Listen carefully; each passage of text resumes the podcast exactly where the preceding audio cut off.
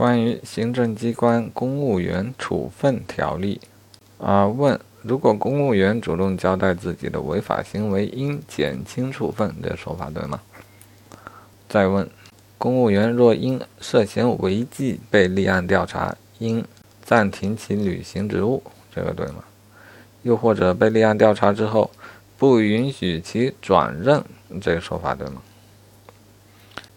好，以上内容主要来自于《行政机关公务员处分条例》。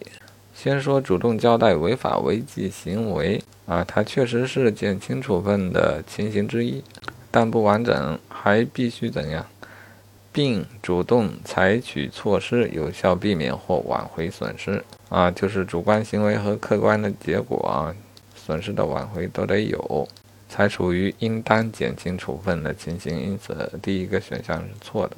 啊，就说被立案调查的阶段，公务员还能干什么呢？根据处分条例啊，三十八条，已被立案调查，不宜继续履行职责的，任免机关可以决定暂时停止其履行职务。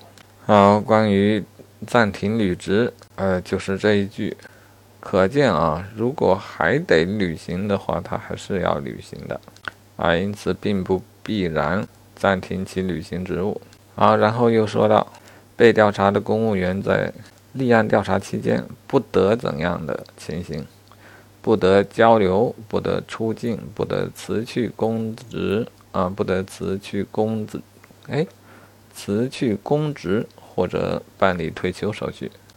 好，请问这里是否包括不允许其转任？啊，答案是包括的啊，因为。转任是交流的一种形式，还有一种形式叫做调任。对，可见立案调查期间不得调任、转任，即不得交流，不得出境啊，一出国就跑了，不得辞职，不得办退休啊。我们也知道，辞职和退休之后就不太好处置他。